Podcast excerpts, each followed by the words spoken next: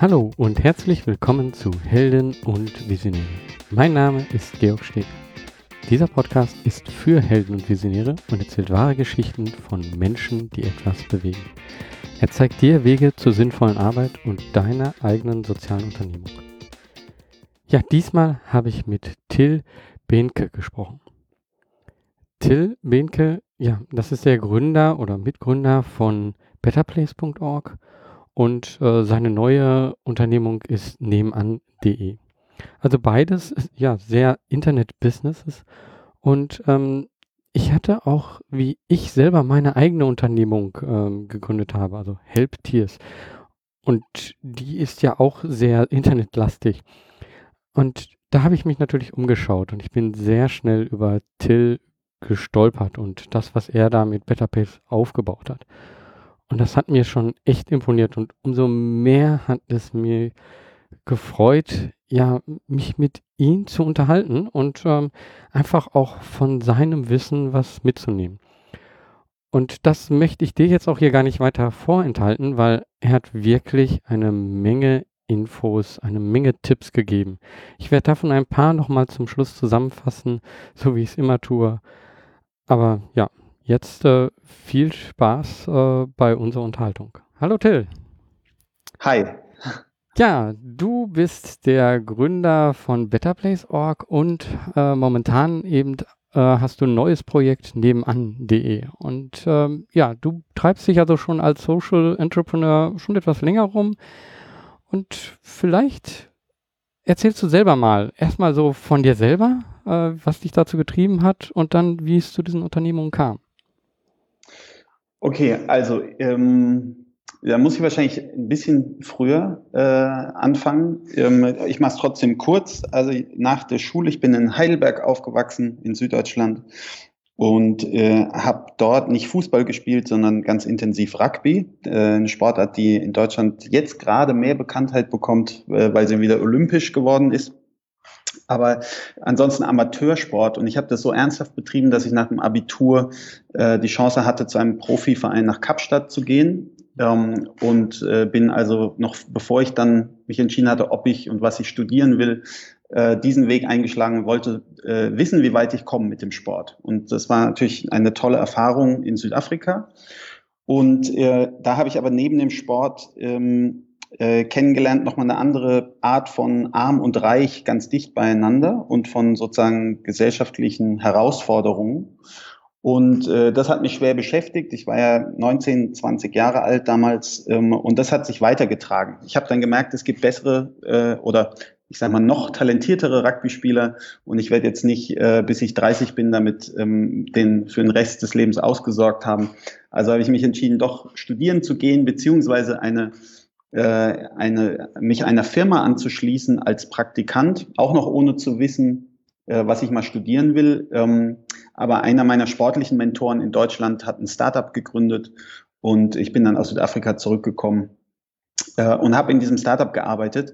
Äh, und dann angefangen mit einem Studium, Wirtschaftsinformatik habe ich gemacht und ähm, genau, habe äh, also einerseits ähm, Startup kennengelernt. Äh, da waren acht Leute äh, als ich ähm, mein Praktikum anfing und ähm, dann äh, wurden da innerhalb von 18 Monaten rund 300 Mitarbeiter eingestellt. Also es wurde richtig mhm. groß.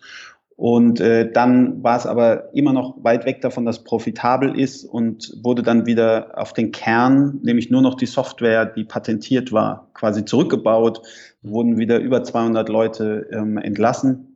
Ähm, und äh, ich bin quasi mitten im Studium gewesen und dann als Werkstudent gewechselt äh, von diesem Startup äh, nach Berlin zu Daimler Financial Services und bin im ganz großen Konzern gelandet. So, und äh, einerseits hat, war diese äh, Startup-Erfahrung natürlich was ganz Intensives und zum anderen äh, hat sich diese äh, Erfahrung aus Südafrika ähm, ja, hat weiter in mir gearbeitet und ich hatte auch weiter Kontakt gehalten mit den äh, Leuten, mit denen ich dort äh, in Kapstadt zu tun hatte. So, und das hat dazu geführt, dass ich dann auch, als ich mein, nach Ende des Studiums äh, hat Daimler mich übernommen. Ich habe da in der Finanzsparte Fuhrparkfinanzierung ähm, an der Schnittstelle zwischen Business und äh, IT äh, Projekte gemanagt und habe dann ein gutes Einstiegsgehalt äh, im Konzern bekommen und habe dann äh, gespendet auch nach Südafrika. So mhm. die Projekte, die mir da am Herzen lagen und ähm, habe festgestellt, also äh, erstens kommen von 100 Euro ähm, nur 75 an, weil der Rest mhm. geht für Bankgebühren und mhm. äh, äh, ja, internationale Transaktionskosten drauf. Und zum anderen ähm, äh, haben zwar meine äh, Freunde aus Südafrika mir alle drei Monate eine E-Mail geschickt, aber da ging es nur um die Rugby-Saison und ums Wetter. Und äh, sie haben mir nicht gesagt, was jetzt mit meinen 100 oder 75 Euro genau bewegt werden konnte in dem Projekt. Okay. Und da dachte ich, das Internet ist weit genug, um äh, eben äh, sozusagen weltweit Leuten die Möglichkeit zu geben, 5 Euro per Online zu spenden für irgendwas Konkretes und äh, dann auch mitzuerleben, was passiert äh, mit, mit sage ich mal, 1000 mal 5 Euro, die so in Summe äh, vieles bewegt, mhm. sodass Leute vor Ort dann von dem Projektfortschritt ein Foto machen, einen kurzen Bericht schreiben und einmal auf den Knopf drücken und äh, die 1000 Leute, die jeder nur 5 Euro gegeben haben, dann in aller Welt äh, informiert sind äh, und irgendwie ganz nah dran sind. Mhm. So kam es zu der Better Place Idee. Aber ich sage mal, unabhängig ähm, äh, davon, dass mich jetzt Projekte Soziales in Südafrika äh, und sonst beschäftigt hat, ähm, war auch dieses Unternehmertum durch die Startup-Erfahrung in mir drin und mir war klar, dass der Konzern äh, eine tolle Lernerfahrung ist. Das ist auch was, was ich jedem rate, der jetzt bei irgendwo bei mir Praktikum macht oder so ähm, Studenten, denen ich begegne. Ähm, also sowohl Unternehmensberatung, das habe ich nie gemacht, und Großkonzern ähm, und Start-up, äh, diese unterschiedlichen Dinge, die kann man alle mal gemacht haben und ist eigentlich äh, ganz toll. Ich schaue auch, wenn ich Leute einstelle, ähm, dann für richtige Jobs, dass die möglichst mindestens mal zwei dieser drei Klassen von Arbeiten erlebt haben. Also entweder Agentur oder Unternehmensberatung und dann Großkonzern und Startup. Das sind sehr unterschiedliche Arbeitswelten ähm, die aber alle, äh, ja, wenn man alle drei erlebt hat, glaube ich, dann ist das eine sehr gute Voraussetzung, um dann auch zu wissen, warum man wieder in einem Startup sein will, wo man vielleicht nicht ganz so viel Geld verdient, aber viel Verantwortung nimmt und viel gestalten kann, aber auch muss. Da mhm. kommt ja nicht jeden Tag einer und sagt, heute sollst du das tun, sondern äh, es fällt irgendwann auf, wenn man selber nicht weiß, was man tut, aber ähm, Genau, diese, die, also dieses Unternehmertum, äh, das hat mich irgendwie sehr stark äh, gefunden. Und äh, ich habe dann noch bei Daimler äh, gewusst, ich möchte da jetzt nicht Karriere machen. Ich hatte die Möglichkeit, da äh, zu bleiben und wusste auch, wann sozusagen der nächste äh, Schritt so mit Dienstwagen und äh, so weiter kommt. Mhm. Und habe gedacht, wenn ich jetzt nicht kündige und was eigenes mache, dann bin ich gefangen in diesem äh, goldenen Käfig, wie man jetzt okay. so schön sagt. Ähm, und äh, fange dann an, Familie zu gründen oder eine Wohnung zu kaufen und einen Kredit abbezahlen zu müssen und so. Und dann kommt die Sicherheitsthema einfach viel größer um die Ecke. Ja. Und genau, und dann habe ich angefangen, meine Geschäftsideen wirklich äh, mal ähm, vier, fünf Stück davon aufzuschreiben Vier davon waren äh, irgendwelche normalen Startup-Ideen, ähm, äh, die auch normal so als Profit, äh, also das war nie bei keiner der Ideen die Hauptmotivation, aber das wären normale Firmen gewesen. Und das fand so in meinem Mentorenkreis keiner so richtig spannend, keine der vier Ideen. Und die mhm. fünfte war eben Better Place, wo klar war, da geht es darum, um Spenden transparent und effizient zu machen und gleichzeitig, wenn man da was bewegen will, äh, dann geht es so sehr um die Sache, dass man äh, dass es nicht passt, das als normale Firma zu machen, mit der man auch noch Geld verdient, rund ums, äh, ich sag mal, Crowdfunding von Spenden, mhm. sondern dass das ein Non-Profit wird. Und ähm, ja, da habe ich aber so viel Rückenwind für bekommen äh, und so viele Leute, die gesagt haben, ich, ich äh, gebe hier, ich gebe dir die ersten 10.000 Euro, um es anzufangen. Äh, und ich dachte, ich hatte ja noch nie ein Unternehmen selbst äh, gegründet und kannte die Finanzlage und habe gedacht, 10.000 Euro, toll. Äh, davon, äh, äh, das Ding hat zwar kein Geschäftsmodell, aber ich kündige meinen Job und fange mal an. Mhm. Okay, ja, das, äh, das war natürlich schon ja, so, ein, so ein Anfang. So ein so einen Zuspruch zu bekommen, ist natürlich super. Das äh, hebt natürlich unheimlich. Ähm, ich kann mir aber auch vorstellen, dass einige da vielleicht gesagt haben: so, ja, Moment, du hast ja hier da so einen super Job äh, und das gibst du jetzt alles auf? Ähm, gab es das äh, und wie bist du damit umgegangen? also klar gab es das, das und zwar auch in jeder, ähm, jeder Art von Beziehung in der Familie angefangen. Meine Mutter hat, nachdem sie äh, ihren ersten Schock hatte, als ich nach dem Abitur nach äh, Südafrika gegangen bin, um Sport zu machen, ähm, äh, hat sie dann äh, ja, ihren zweiten Schock äh, bekommen, dass ich äh, sozusagen anstatt den, diesen sicheren und guten Weg in einem großen Unternehmen äh, zu gehen, alles aufs Spiel setze sozusagen. Wobei ich ähm, mich erinnern kann, dass ich glaube, bei dieser dieses zweite Ding war jetzt in der Familie schon nicht mehr so ein großer Schock. Da war eher schon so das Vertrauen, okay, äh, das ist ja damals auch irgendwie gut gegangen. Und äh, wenn ich es wirklich will, dann werde ich irgendwas draus machen. Und äh, ich glaube, ähm, gerade den Eltern ist ja auch immer dieses äh, Ding mit Uni und Abschluss oder einfach der Generation vor uns ist so dieses äh, Ding, äh, ein Studium in der Tasche haben äh, für einen Lebenslauf und so. Also das ist nichts, was für mich jetzt den gleichen Wert hat und äh, ich, ich stelle auch ja, also mindestens so viele Leute ohne Abschluss ein wie wie mit. Mhm. Ähm, aber im, im Konzern ist es ja immer noch was anderes. Ja? Da gibt es HR-Abteilungen und so weiter. Also gut, in der Familie gab es äh, vielleicht auch Sorge, aber schon weniger als bei meiner Sportkarriere. Und äh, im Freundeskreis gab es natürlich so ganz konkret oder im Bekanntenkreis, überall, wo man so seine Idee, äh, die man dann eine unternehmerische Idee, die checkt man ja ständig ab. Und das sollte man auch tun. Eigentlich, es gibt also viele Leute, die da denken, äh, ich habe eine Idee für ein Produkt oder für ein, für ein, für ein Geschäft und das erzähle ich keinem, weil äh, sonst nimmt mir jemand die Idee mhm. weg. Ja? Und das ist schon mal äh, der erste große Fehler, glaube ich, weil ähm, dann äh, checkt man, äh, holt man sich Feedback nur von ganz vertrauten Personen.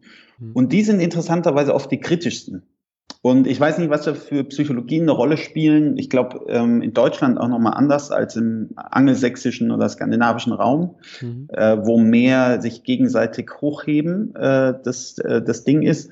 Aber ich glaube gar nicht, dass es, also es ist sicherlich nicht äh, irgendwie generell Missgunst, sondern es ist einfach, also äh, die, Deut das deutsche Naturell ist, glaube ich, schon sehr sicherheitsorientiert. Ja. Und ähm, genau, und es kommt aber auch ein bisschen äh, was dazu, dass man nicht, äh, ja, man, hier sind ja auch alle Leute, die erfolgreich sind, sehr vorsichtig damit, das äh, dann laut zu sagen oder mhm. zu, also Bescheidenheit ist auch noch äh, King. Ja. Und ähm, ja, aber also vor allem geht es um diese Sicherheitsdenken.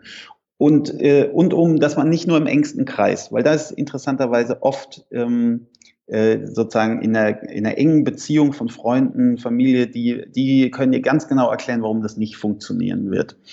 Ähm, da findet man auch Leute, die einem, da ist oft dann am Schluss, ich finde trotzdem toll, wenn du es machst und ich stehe auf jeden Fall zu dir und unterstütze dich. Hm, aber man muss einfach in ganz unterschiedlichen Kreisen äh, seine Idee testen und äh, deswegen muss man eigentlich jedem, den man trifft, äh, dann davon erzählen. Weil am Ende geht es immer nicht ähm, so sehr um die Idee wie um das wirklich das Machen. Ja? Weil ähm, äh, genau, ähm, jeder hat das schon erlebt, dass es dann irgendwie ein paar Jahre später gibt es irgendein Produkt am Markt, das, da hat man mal drüber nachgedacht. Ja? äh, und ähm, es ist auch so, genau, wenn man jetzt anderen Leuten erzählt äh, davon, warum sollen die gerade alle Zutaten beisammen haben und gewillt sein, das wirklich äh, zur Umsetzung zu bringen, ähm, ja, ich glaube, sozusagen am Schluss holt man sich Feedback und wenn man merkt, da ist was, dann kriegt man auch dieses Feedback so schnell zusammen, dass es einem den richtigen äh, Schwung gibt und Schubs dann äh, zur Umsetzung zu gehen. Und dies natürlich immer, ähm, das muss immer passieren, obwohl die Hälfte der Leute sagt, das wird niemals funktionieren und obwohl man selber die Zweifel hat ähm, und weiß, dass die Chancen bestenfalls 50-50 sind. Ähm, Du, genau. Du hast aber trotzdem dann, ja, du hast dann angefangen und hast eben umgesetzt und ähm, gemacht. Und ähm, dabei, was waren so die ersten Sachen, wo du merktest, so, hey, ja, das, das klappt gut und ähm, ich, ich hole auch hier andere Leute vielleicht ins Boot. Äh, wie ist das vorangegangen? Ja, also ähm, ich habe ich habe eben mit sehr vielen Leuten über die Idee gesprochen. Das heißt, allein bis ich mich entschlossen hatte, meinen Job zu kündigen, war dann schon ja, war eine Handvoll enger Freunde von mir äh, schon Teil dessen. Ja? Und zwar nicht nur so, dass ich mit einer fertigen Idee rumging und gesagt habe, wollt ihr mitmachen, sondern wir hatten das schon gemeinsam geformt. Ja? Ähm, also äh, so dass, dass wir eigentlich ähm, ja, eine ganze Bande von Mitgründern äh, waren von Tag eins Und ähm, ja, und äh, bei uns tatsächlich die größte Herausforderung war, ähm, erstmal zu sagen, okay, wie, wie kann sich denn die Organisation, wie soll die sich dauerhaft finanzieren? Mhm. Also weil irgendwie aus Fördermitteln, das war nie unsere Idee. Wir haben dann gedacht, okay, wir binden tatsächlich nicht nur Privatspender ein, sondern auch Unternehmen, die Projekte unterstützen. Und wenn die da mitmachen und auf der Plattform äh, dürfen die dann auch ihr Logo zeigen. Ähm, und dafür müssen sie was bezahlen. So. Mhm. Und äh, dann, das macht ja nichts. Man kann trotzdem eine Non-Profit-Firma sein, die eben äh, jetzt keine Dividende an Investoren bezahlen kann oder an die Gründer. Aber äh, die trotzdem Gehälter bezahlt an die Mitarbeiter und ähm, die eigenen Kosten dann durch solche Einnahmen deckt. Ja? Mhm. Und das war quasi das Ziel, aber wir hatten, wir hatten wirklich erstmal 10.000 und dann später nochmal 30.000 Euro Startkapital und waren dann aber sechs Leute, die ihre Jobs gekündigt haben und hatten Gründerzuschuss. Das da gab es damals vom, äh, vom Arbeitsamt, äh, aber das ist natürlich nach neun Monaten, glaube ich, äh, oder zwölf oder längstens 18, ich bin mir nicht mehr sicher, wie lange es war, aber ausgelaufen. Und ähm, wir waren weit davon weg, äh, äh, tatsächlich Geld zu verdienen. Das heißt, wir haben dann über private Förderer so weit eigentlich das Startkapital eingesammelt, was Startups von Investoren bekommen. Okay. Ähm, Privatpersonen, die uns 10.000 Euro pro pro Kopf gespendet haben und später dann auch Leute, die so ist Better Place gewachsen, die gesagt haben, die Idee ist so gut und das als Non-Profit. Ich habe nicht das Gefühl, dass ich euch eure Karrieren oder euer Vermögensaufbau äh, spende, sondern ich spende tatsächlich in die Sache rein und die wird größer. Und dann haben wir beträchtliche Summen eingesammelt, wie es im Social Business äh, in Deutschland zumindest selten ist. Ja. Okay, aber das heißt, du hast jetzt dann gerade von einer Idee gesprochen, aber an der Stelle war es wahrscheinlich schon gar keine Idee mehr, sondern ihr hattet schon viel umgesetzt und hattet auch was vorzuzeigen, oder? Genau, genau. Wir hätten nicht ähm, den dritten und vierten äh, getroffen, der gesagt hätte, Mensch, ich, ich werde einer eurer Mentoren und äh, Unterstützer und spende euch mal 10.000 Euro, weil ich das kann, ähm, wenn das immer noch nur eine Idee gewesen wäre. Also wir haben quasi die, die erste Runde von, äh, von Leuten, die wir getroffen haben, auch da hatten wir noch gar nicht richtig gegründet und hatten das Konzept gerade so fertig äh, und die haben dann die sind Mitgründer geworden. Ja? Da ist mhm. zum Beispiel der Jörg Reinbold äh, dabei, der, ähm, der Alando eBay Deutschland mitgegründet hatte. Und äh, zu dem Zeitpunkt, äh, nach fünf Jahren eBay Deutschland ähm, Aufbau, äh, ein halbes Jahr vorher da äh, raus ist. Ähm, der hat Kinder bekommen und wollte sich um die kümmern und war einfach nach fünf Jahren äh, Startup, was sozusagen ja auch so ein Wahnsinns Geschwindigkeit hatte, wie eBay in Deutschland groß geworden ist, mhm. Äh, dann Zeit und Lust, äh, sich mit so einem Thema mit Sinn äh, zu widmen, wo er so viel, seine ganzen Erfahrungen aber auch wieder einbringen konnte. Mhm. Und das Tolle war, der hat uns nicht nur ein bisschen äh, Geld gegeben, äh, gemeinsam mit seinem Partner Stefan Schwalen, ähm, und, sondern ähm, die haben beide auch seitdem am Anfang tatsächlich mehrere Tage pro Woche da operativ mitgearbeitet ähm, und sind aber bis heute in äh, einige operative Themen involviert, genauso wie ich. Also die sind Gründer der Sache, äh, Mitgründer und ähm, ja, da dran geblieben. Kann, kannst du das mal vielleicht so ein bisschen skizzieren? Ich glaube, für jemanden, der jetzt äh, sehr am Anfang ist, ist das so eine Frage, okay, da, da sind jetzt, kommen jetzt Leute hinzu, die wirklich unheimlich viel Wissen und so weiter äh, reinbringen. Ähm, was glaubst du, was hat dazu geführt? Also welche Schritte oder ähm, we, was, wie seid ihr dorthin gekommen, dass ihr das Gefühl hattet, okay, jetzt können wir mit den Personen ähm, auf, auf, vielleicht auf, ein, auf derselben Ebene sprechen? Ähm, also äh, sind da mehrere, mehrere Themen. Also diese ähm, Social Business ist halt nochmal eine besondere äh, Kategorie, ne? weil ähm, da geht es nicht drum, äh, dass man jetzt Verbündete primär sucht, die dran glauben, dass das eine, ähm, äh, dass das eine tolle Geschäftsidee ist, ähm, die, äh, die sozusagen etwas Neues in die Welt bringt, aber dann, äh, sondern da also geht es ja beim normalen Geschäft dann auch drum, dran zu glauben, dass wenn ich jetzt hier 10.000 Euro investiere äh, und es gut geht, ähm, dass, äh, dass man dann Vielfaches davon zurückbekommt. Und im, äh, im sozialen Bereich ähm, steht halt viel mehr im Vordergrund. Äh, Im Falle von Better Place, wo es ja gar keine Rendite geben konnte und auch man noch nicht mal sein Geld zurückbekommen kann, da ging es ja eigentlich nur darum, äh, die Leute zu begeistern für das, was das in der Welt verändern kann, ja, wenn es groß wird. Und ähm, also das Gefühl für den, den, ja, den, den Sinn, den dieses Thema inhaltlich stiftet, äh, die Skalierbarkeit einer guten Sache, dadurch, dass wir äh, die Mechanismen des Internets da anwenden können und ich glaube, es ist dann so ähm, im Falle von Better Place eben, äh, es macht es macht total Spaß, wenn man das Gefühl hat, das, was man beruflich auch schon an anderer Stelle gelernt und gemacht hat, kann man jetzt hier für was Sinnvolles einsetzen mhm. ähm, und kann dann äh, dazu beitragen, dass, äh, dass irgendwas groß wird, was, was, was wirklich viel Gutes bewegt. Ja. So, und dann ist die Teilhabe das Entscheidende. Und das unterscheidet wieder nicht ähm, eine normale Firma äh, von, von so einer Non-Profit-Organisation. Also es, äh, wir haben bei Better Place dann eingeführt verschiedene Ebenen der Teilhabe, also einen Beirat von Leuten, die da nah dran sind, beratend tätig und die sich auch engagiert haben mit Geld, mit Zeit, mit ihren Kontakten. Und dann gibt es äh, gibt's einige, ähm, die sich noch stärker verpflichtet haben, da ähm, mit anzuschieben und dauerhaft mitzuhelfen. Und die sind Gesellschafter der Sache. Mhm. Und äh, das Gefühl, gemeinsam zum Notar zu gehen und eine Firma, egal ob Non-Profit oder For-Profit, zu gründen, das ist, ähm, das glaube ich schon der Schritt, wo jeder auch weiß, nicht nur weil er anderthalb Stunden beim Notar irgendwie Papier vorgelesen kriegt ja, und da durch muss, sondern ähm, weil äh, das dann irgendwie Eigentum, auch Eigentum an einer Non-Profit-Gesellschaft, das ist äh, etwas, da ist eine hohe Verbindlichkeit ähm, und das macht man auch nicht mit jedem und äh, das überlegt man sich gut, ob man äh, ja, das nimmt man auch nicht geschenkt äh, irgendwie so, wenn es einen nicht interessiert, sondern man äh, man begibt sich dann auf eine so eine gemeinsame Reise.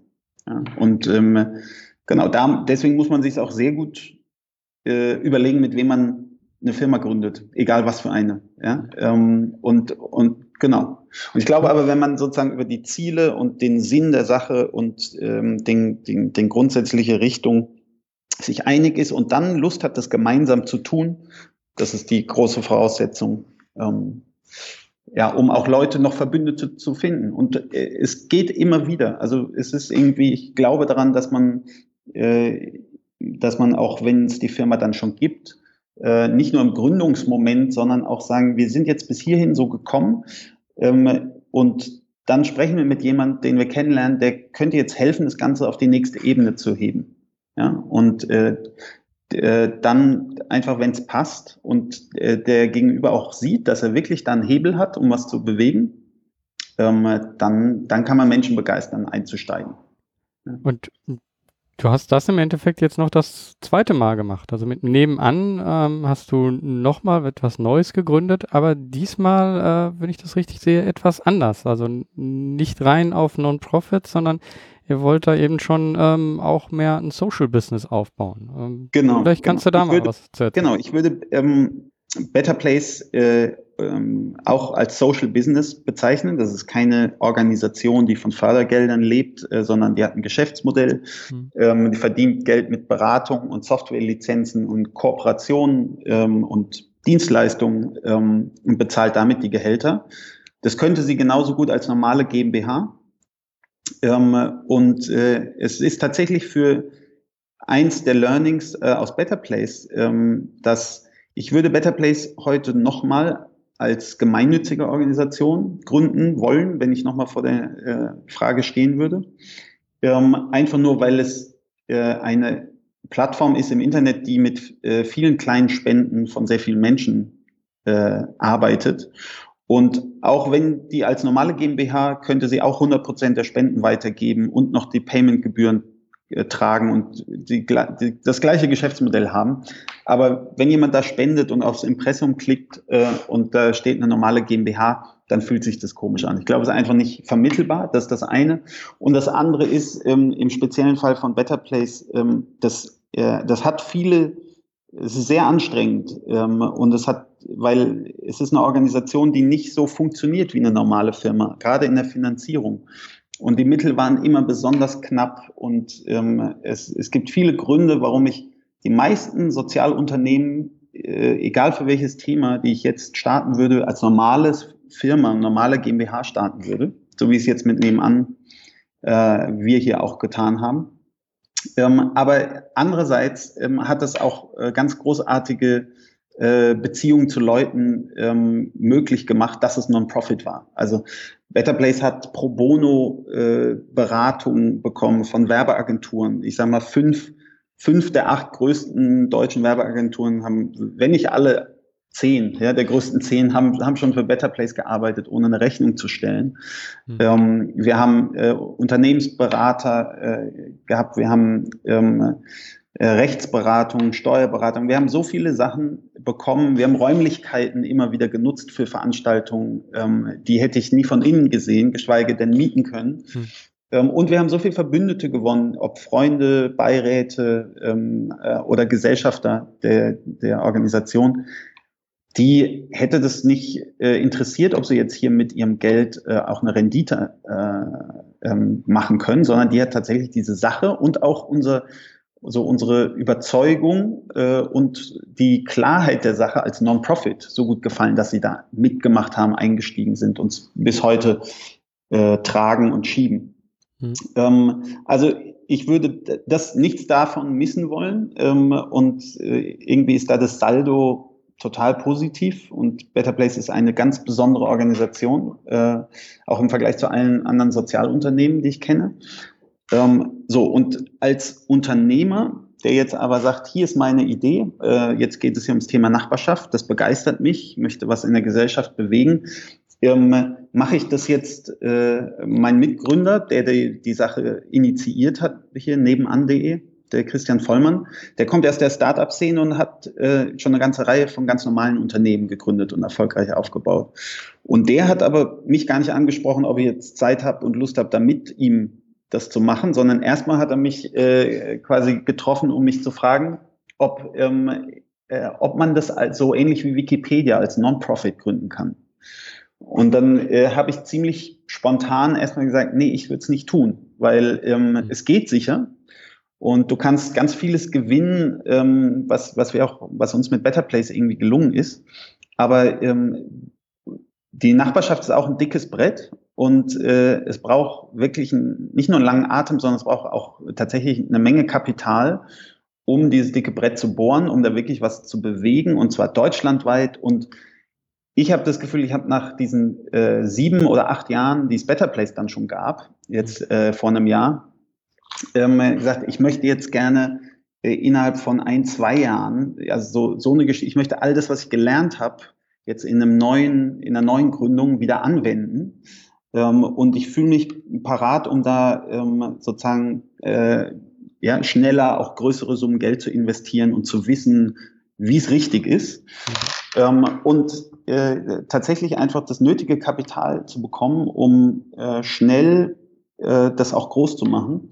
Ähm, das, äh, das läuft in der normalen GmbH einfach einfacher. Mhm. Ja?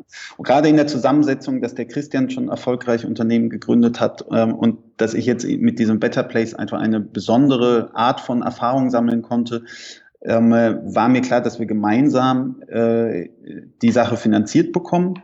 Und ähm, genau, und ich glaube, als Non-Profit hätten wir einfach ganz andere Ansprechpartner wieder. Wir hätten mhm. wieder bei zu großen Stiftungen und am Ende hab, ist mir bei Stiftungen und äh, Institut, also öffentlichen Institutionen, Fördermitteln und so nie irgendwas gelungen, mhm. ähm, sondern äh, immer nur mit Privatpersonen, die einen Teil von ihrem persönlichen Vermögen, was sie, was sie in ihrem Berufsleben aufgebaut haben, dann quasi da reinschenken, spenden. Ähm, Merkst du jetzt, dass es anders ist, jetzt wo ihr eine, ja, eine normale GmbH seid nebenan? Hm, naja, anders, jetzt nicht in dem Sinne, wie man es sofort denken würde, äh, dass, ähm, ich sag mal, die Erwartung der Investoren höher ist, dass wir das erfolgreich machen. Ähm, denn diese Erwartung und Anspruch an die Professionalität, die ist bei Better Place auch von Anfang an da gewesen. Und ähm, hat, hat aber, kann man sagen, das hat uns auch ein paar Jahre länger äh, hat das gebraucht, ja? weil, wir, ähm, weil wir einfach eine sehr dünne Kapitaldecke hatten für das, was unser Anspruch ist und Ziel ist. Mhm. Und ähm, jetzt ist es uns möglich, einfach, äh, ich sag mal, schneller auch äh, ein größeres Team zu besetzen, ähm, und ganz unterschiedliche Kompetenzen, die wir im Gründerteam nicht haben, noch dazu zu holen. Mhm. Und ähm, genau, da hängt einfach viel tatsächlich mit der Kapitalausstattung zusammen. Und ähm, da ist äh, ja, da ist, da ist es vielleicht rationaler, wie man so, solche Investments bekommt. Ähm, und es ist auch klar, dass hier noch was dazukommt, nämlich äh, wir müssen ein Geschäftsmodell, ein funktionierendes Geschäftsmodell auf die Straße bringen, wobei das ja bei Better Place auch nicht anders ja. ist. Der einzige Anspruch ist, bei Better Place ist die schwarze Null, da muss nichts übrig bleiben. Mhm. Und hier hat natürlich jemand, der jetzt uns Startkapital gibt, auch ähm, den Anspruch, dass er das bei Erfolg verzinst bekommt, ja? Mhm. dass da mehr als die schwarze Null hängen bleibt. Und wir glauben eben fest dran, dass uns das unseren soziale Stoßrichtung nicht gefährdet, weil ähm, das, da wird ein faires und transparentes und gutes Geschäftsmodell möglich sein, was allen Akteuren auf unserer Plattform am Schluss auch einen Mehrwert äh, bringt. Ähm, und dann können für die, die großes Risiko genommen haben fürs Kapital oder dafür, dass sie jetzt, ich sage mal, zum zweiten Mal ihre äh, berufliche beste Zeit hier einsetzen für so eine Sache, kann auch was übrig bleiben. Ja. Wenn, ja, du so, ja. Hm. wenn, du das so, von der äh, Sichtweise der äh, Mitstreiter siehst, äh, was ist da unterschiedlich zwischen jetzt Better Place Org und nebenan? Also ähm, ich sag mal, ein Mix, man hat ja immer irgendwie so einen Mix aus äh, Freelancer, Studenten, äh, vielleicht auch wirklich Angestellte und Co-Founder. Wie ist das, äh, wie ist das jetzt unterschiedlich zwischen den beiden? Das ist sehr, ähm, das ist eben viel weniger unterschiedlich, als man meinen möchte. Ja, ähm, es ist auch hier sind nur Leute da, die an die Sache glauben und zwar nicht nur an die, ich sag mal, die ähm, äh, kommerzielle, äh, den potenziellen kommerziellen Erfolg der Sache, sondern an äh, quasi die Wirkung und äh, das, was es, äh, ja, was es bewegt ähm, in der Gesellschaft und in der Welt. Ähm, das begeistert die Leute und das ist äh, sowohl bei den Mitarbeitern äh, bei Nebenan wie bei Better Place so, wir haben, äh, ja, wir haben einfach, weil wir ein junges Unternehmen sind, äh, gönnen wir uns, sage ich mal, auch hier als Gründer ähm, äh, keine guten Gehälter äh, und erwarten das auch von unseren Mitarbeitern. Ähm, und äh, das ist ähnlich wie bei Better Place. Ähm, die sind bereit dazu und haben, bewerben sich hier ganz gezielt, weil sie den Sinn der Sache sehen und fühlen und da dabei sein wollen. Ähm, und auf anderen Ebenen auch. Also wir haben äh, Dienstleister, die äh, uns Rabatte geben, weil wir es einfach jetzt noch nicht zahlen könnten. Aber sie geben sie uns nicht, weil sie sie jedem Startup geben, sondern weil sie dieses besondere Startup und das Thema gut finden. Mhm. Bis hin zu den Investoren, wo ich überzeugt bin, ähm, äh, der Unterschied ist, äh, bei äh, Better Place konnten nur Privatpersonen investieren, weil äh, die über ihr eigenes Geld bestimmen können, dass sie nichts zurückkriegen. Mhm. Während mit einer normalen GmbH kann man Investoren gewinnen, die Institutionen sind. Und institutionelles Geld ähm, äh, hat immer die Verpflichtung, erhalten zu bleiben, eine Rendite zu erwirtschaften und äh, wird nicht nur für einen guten Zweck äh, investiert. Ähm, aber die, äh, die Mischung ist, glaube ich, das, was die Institutionen, die handelnden Personen darin, auch bei unseren jetzigen Investoren ähm, äh, sozusagen angekommen ist, die begeistert auch, was wir hier machen. Mhm. Ähm, die könnten auch nochmal das, was sie bei uns investieren, in irgendein anderes Startup im Fintech-Bereich äh, reingeben, wo sie möglicherweise in kürzerer Zeit noch mehr Geld verdienen würden, aber sie wären nicht Teil äh, von diesem besonderen Unternehmen. Mhm. Gibt es irgendetwas, äh, was du ähm, gerne am Anfang von deinem ersten Unternehmen gerne gewusst hättest, was du jetzt, äh, ja, was, was du jetzt weißt und dadurch hat es dich vorangebracht, aber du hättest gewusst, äh, gerne, gew oh Mann, jetzt habe ich mich aber verhaspelt hier. Gibt es irgendetwas, was du vor, äh, vor deiner ersten Gründung gerne gewusst hättest, was du jetzt weißt? Ähm. Um, na, es gibt sicher eine ganze Menge äh, Sachen, die ich, ähm, die mich sehr überrascht haben. Also äh, ich sag mal, was, ähm, was es eigentlich bedeutet, Verantwortung zu übernehmen. Das ist was, was ich beim, bei Better Place als zum ersten Mal da mehr als 20 Leute waren, die irgendwie davon abhängig, also die irgendwie das, davon leben und auch quasi alles aufs Spiel setzen, weil sie wissen, diese Organisation ist jetzt nicht äh, einfach seit zehn Jahren da und verdient immer das Geld, woraus sie Gehälter bezahlt, sondern es ist, äh, die nehmen ja auch ein Risiko. Äh, das spielt nicht jeden Tag eine Rolle, aber ich äh, kann dann natürlich mit so einem kleinen Kreis von Mitstreitern im Vorstand oder in Geschäftsführung ähm, äh, und im Gesellschafterkreis jeden Tag aufs Konto gucken. Und das beschäftigt einen dann schon, wenn man dann an der Spitze von einer Organisation steht und äh, diese Verantwortung zum ersten Mal spürt. Inzwischen ähm, ist es ja viel bewusster und ich mache es wieder und ähm, fühle mich wohl dabei äh, und kann aber auch besser einschätzen, was das bedeutet und was für eine Verantwortung ist und wie ich damit umgehe. Ja? Mhm. Und ähm, das andere ist äh, Führung. Also Führung passiert ganz natürlich, ähm, solange man fünf Leute ist oder zehn und 15 und dann irgendwann, äh, wenn ein Team, eine Gruppe, ja, die Gruppendynamik in einer Gruppe, die dann so 15 bis 20 überschreitet, wird es plötzlich sehr anders. Das hätte ich gerne vorher äh, viel genauer, also das hätte ich gerne auch bewusster erlebt ähm, und habe da tatsächlich irgendwie äh, ja auch mein eigenes Verhalten jetzt ähm, wird jetzt ein anderes sein. Mein Führungsverhalten ist es jetzt schon äh, als beim ersten Mal. Und ähm, da witzigerweise, ich habe so viele äh, und so gute und so unterschiedliche Mentoren, ähm, wie ja, wie ich, wie ich, äh, ich glaube kaum jemand, der irgendwas gründet in Deutschland. Und trotzdem äh, war jetzt keiner dabei, der gesagt hat, Achtung, mh, du musst irgendwie äh, in dem Moment, wo ihr 25 seid, alles anders. Ja. Und ähm, ja, das hat mich schwer beschäftigt, weil es auch äh, sozusagen in einem, dann im Zusammenspiel der Gründer, die dann noch dabei waren, plötzlich die Dynamik ganz anders war.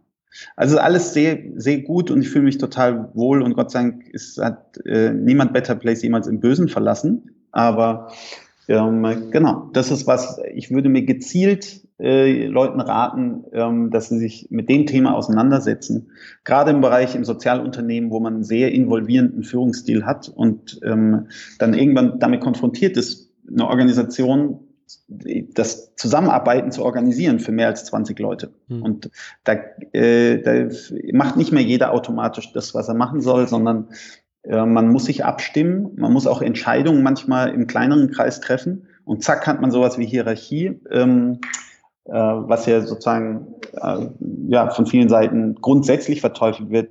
Ich glaube, flache Hierarchien sind was Gutes. Ich glaube aber, Hierarchie an sich bedeutet einfach auch Verantwortung äh, ähm, ja, verteilen. Und manche Leute müssen mehr Verantwortung tragen und äh, Entscheidungen treffen, auch mal für andere. Und ähm, ja, ganz ohne geht's nicht. Ja. Gab es irgendeinen Moment, der dich ähm, dir in Erinnerung geblieben ist? Also irgendein besonderer Moment? Ja, also ich glaube, es sind, äh, es sind ähm, immer die, die einzelnen, also dass man so wenig planen kann, äh, beziehungsweise am Ende ist es doch, wenn man, wenn man einfach bei der Sache bleibt und die verfolgt, ähm, was dann für Sachen immer wieder passieren und vor allem, was für Menschen man begegnet, ähm, die, die dann äh, eine Rolle spielen oder das Ganze möglich machen, was man sich gewünscht hat als nächsten Schritt für die Organisation oder die Ziele, die man sich einfach mit diesem Produkt oder Projekt vorgenommen hat. Ähm, und da offen zu sein und das passieren zu lassen und zu suchen und dran zu arbeiten und dann, äh, dass es auch passiert. Also es sind die einzelnen Menschen, äh, denen, denen ich begegnet bin ähm, im Unternehmertum, die sich haben anstecken lassen von der Begeisterung für eine Sache und dann auch tatsächlich einen sehr, sehr großen Impact hatten auf den Erfolg der Sache. Mhm. Äh, und da kann ich jetzt nicht einen nennen, aber ich, ich glaube, ähm, genau, und das, es gibt auch ein oder zwei ähm, Begegnungen, wo ich äh, äh, mit, mit etwas, was ich immer habe, nämlich einen ganz großen Vertrauensvorschuss, wo ich ähm, glaube immer, die Leute sind grundsätzlich gut. Und gerade wenn man gemeinsam über eine Sache redet, ähm, dann ja, und da Begeisterung ist, dann ist es auch klar, dass man in dieselbe Richtung zusammenarbeitet.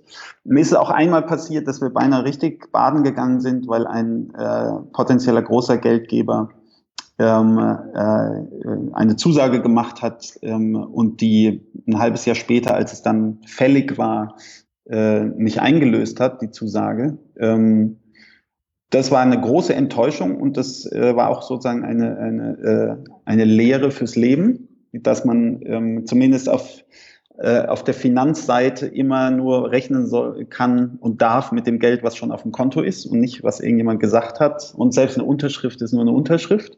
Mhm. Ähm, ja, also da habe ich auch was äh, gelernt, aber bei weitem äh, überwiegt eben die Begegnung mit Menschen, die ähm, äh, wirklich in besonderem Maße, wenn sie begeistert sind von etwas, dann auch das, was sie sagen, tun und ungeahnte Kraft in die Sache reinstecken. Und ähm, das ist eigentlich das Schönste, dass ich sozusagen eine positive Grundeinstellung zum, zum Leben, zu anderen Menschen immer besteht, fast immer bestätigt bekommen habe.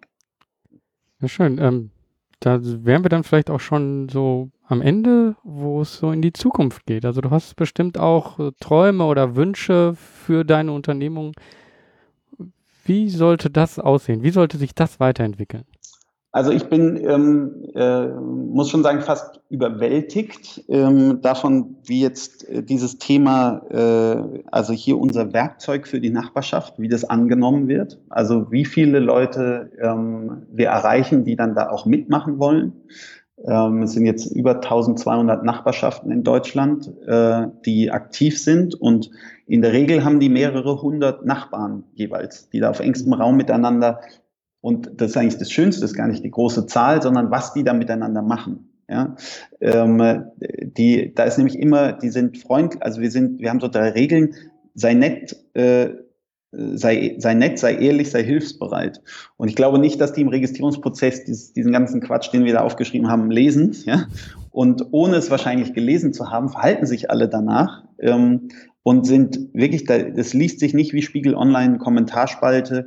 Wir haben nicht diese politischen Diskussionen in Facebook, ähm, obwohl ja in der Nachbarschaft eben nicht die eigene Filterbubble am Werken ist, sondern mhm. da trifft alt auf jung und äh, sozusagen die ganze Unterschiedlichkeit äh, findet da statt. Und die Leute sind höflich und sind, benutzen eben dieses Tool nur, um sich gegenseitig Hilfe anzubieten oder nach Hilfe zu fragen. Und das ist in Zeiten wie diesen äh, ja, wo man sonst in den Medien und auch im Internet äh, so mit so viel äh, Zeug konfrontiert ist, dass einen runterzieht und man gar nicht weiß, wo man jetzt selber was bewegen soll. Da ist dieses im Kleinen dem Nachbarn eine Schubkarre ausleihen, äh, das ist ein, die pure Freude. Ich wünsche mir, dass das so weitergeht, wie es jetzt angelaufen ist.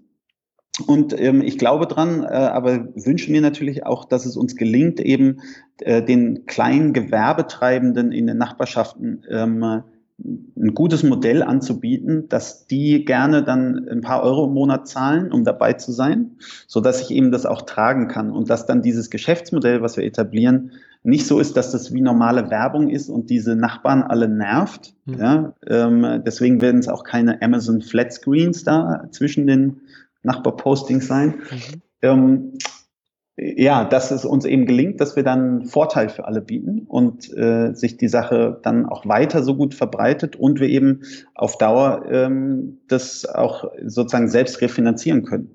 Ja, weil wir haben jetzt eine bombige Startfinanzierung und ähm, bisher äh, ist die auch gerechtfertigt, weil es sich wirklich toll entwickelt. Und dieser Schritt wird aber eben großer sein, zu sagen, wie, wie kann die Sache sich selbst refinanzieren. Und ähm, ich wünsche mir, dass wir diesen äh, diesen Weg jetzt in den nächsten zwei Jahren äh, gut beschreiten. Und ähm, genau, und gleichzeitig wünsche ich mir, dass sozusagen, das ist ja fast das Allerschönste, wenn man für Better Place, äh, dass es so weitergeht, weil seit ich Better Place verlassen habe, ist das Wachstum nicht geschrumpft, sondern noch größer geworden. Also etwas sozusagen mit aufzubauen, was dann sogar, ähm, ohne dass ich jetzt jeden Tag dran mitwirke, sich toll entwickelt und irgendwie da ist äh, und, und viel bewegt in der Welt. Äh, das, das ist traumhaft, weil das, ähm, das ja, das Ziel, genau, das, das ist ja das Ziel von einer äh, Unternehmung. Also im Endeffekt, dass man das so schafft, dass das von alleine läuft. Ne? Ja, und ich, äh, also ja, ich, ich möchte fast noch ein Stück weitergehen. Also äh, es sollte es einfach äh, bei, bei den Nachbarschaften, also wenn das wirklich ein Tool ist, äh, und daran glaube ich, dass dass das viel mehr wieder die Menschen zusammenbringt. Ähm, dass es halt hinterher nur noch äh, gesagt, äh, also dass man einfach merkt, okay, wird dort äh, das nebenan benutzt oder nicht? Äh, Ziehe ich dorthin oder nicht? Ne? Wenn, ähm, das, äh, ich glaube, so kann man einfach auch sehen, ja, wird dort Nachbarschaft gelebt und äh, ist das eine schöne Umgebung, in der man da leben möchte. Und das wäre doch eine schöne Vision, oder? Das, das wäre, wäre sie tatsächlich. Und äh, wir haben jetzt schon Leute, die haben eine Nachbarschaft äh, quasi initiiert und äh, ihre Nachbarn mobilisiert, da mitzumachen und sind dann selber umgezogen und haben jetzt schon die zweite äh, gestartet. Also ähm, es kann auch sein, dass man wohin kommt, wo es nicht ist, dann muss man es selber starten. Mhm.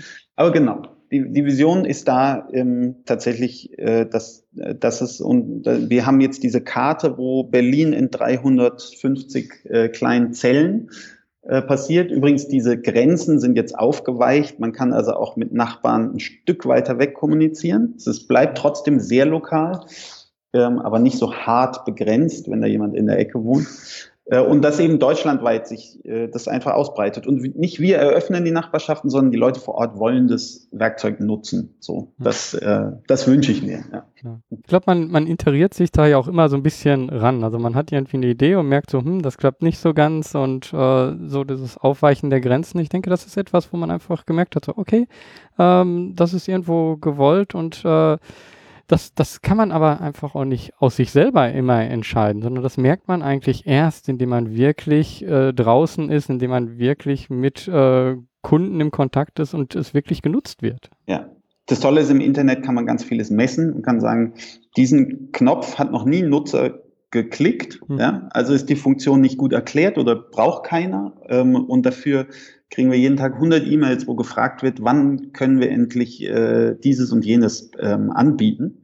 Mhm. Ja, genau. Und das äh, ist ja online toll. Man kann dann sich dran machen und es ist ein ständiges äh, sozusagen ähm, Verbessern und Verändern und passender machen. Ähm, ja, äh, macht großen Spaß.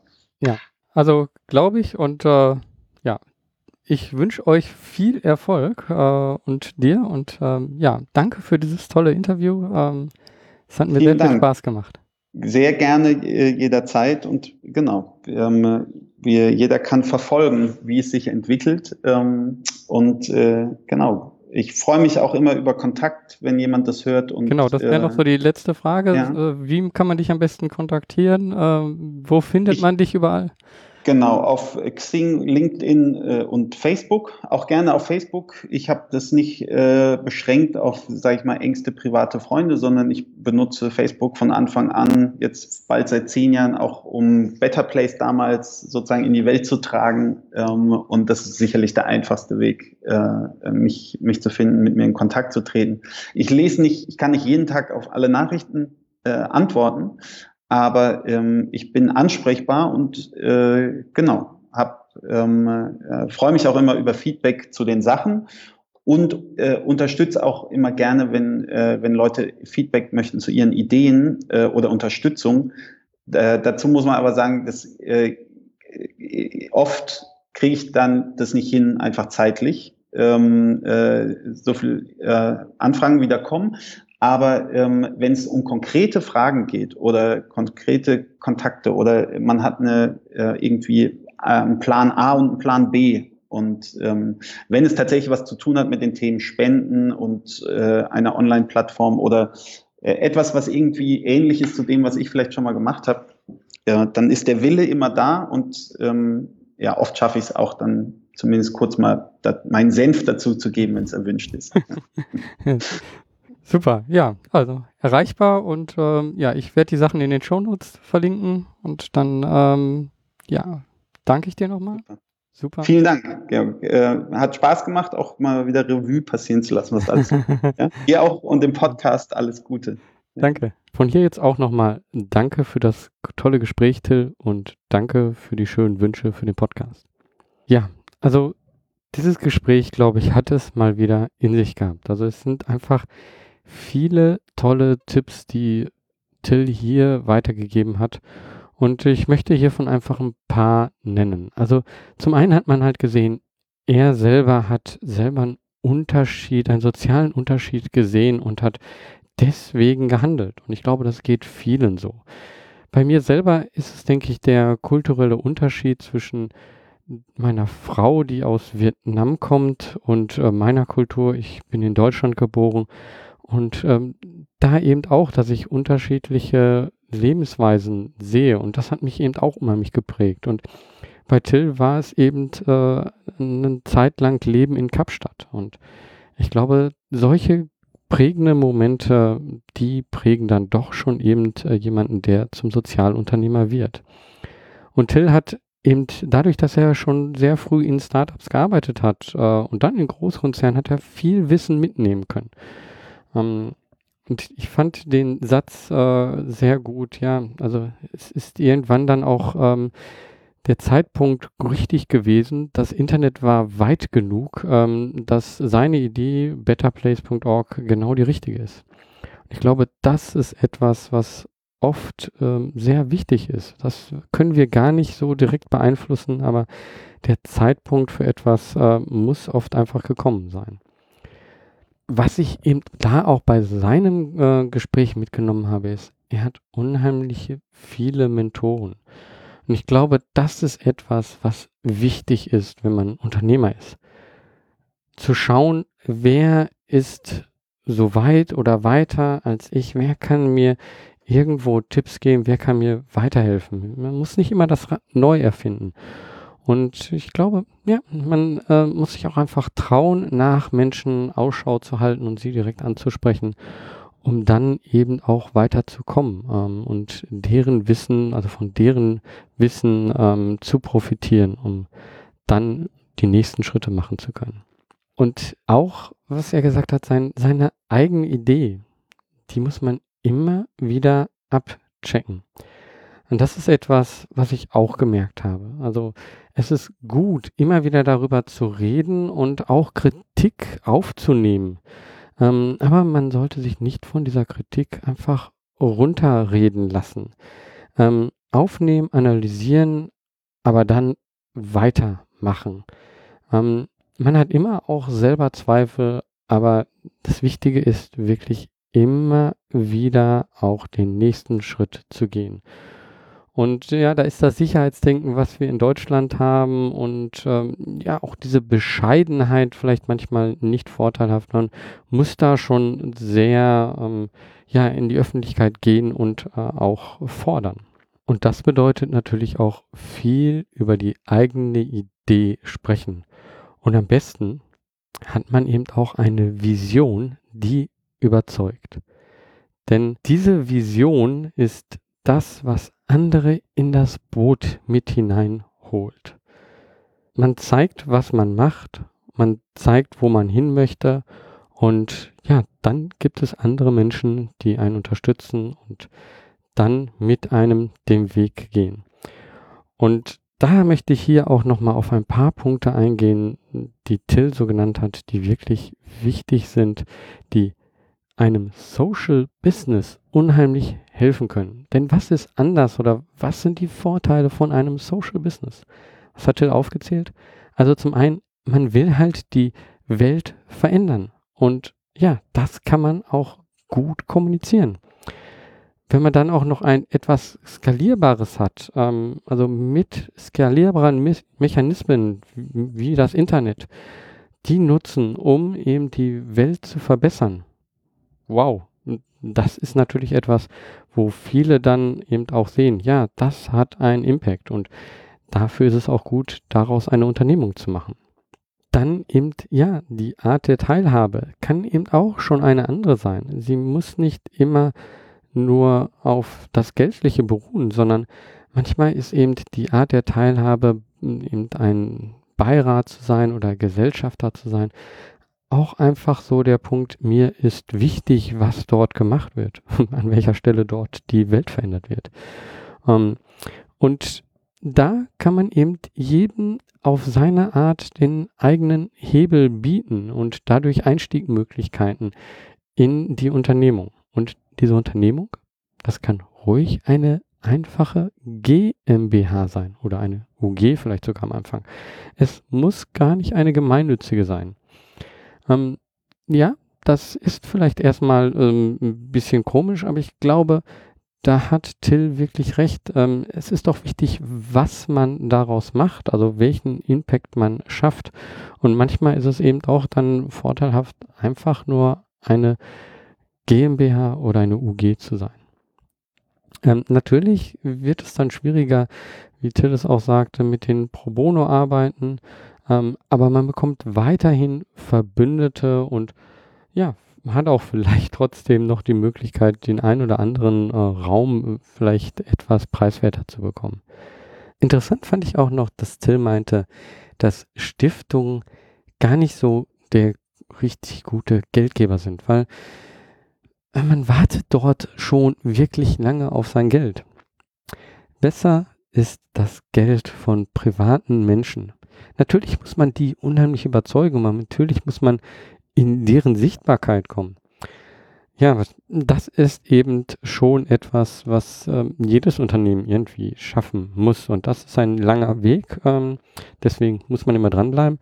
Aber ja, ich glaube, da hat er wirklich recht. Ähm, das ist dann ein gangbarer Weg, weil es ist natürlich auch einfach so, ähm, Menschen wollen etwas bewegen und manche haben vielleicht auch gar nicht die Zeit, aber die haben das Geld und ähm, dann ja, sind die doch dann die richtigen Partner.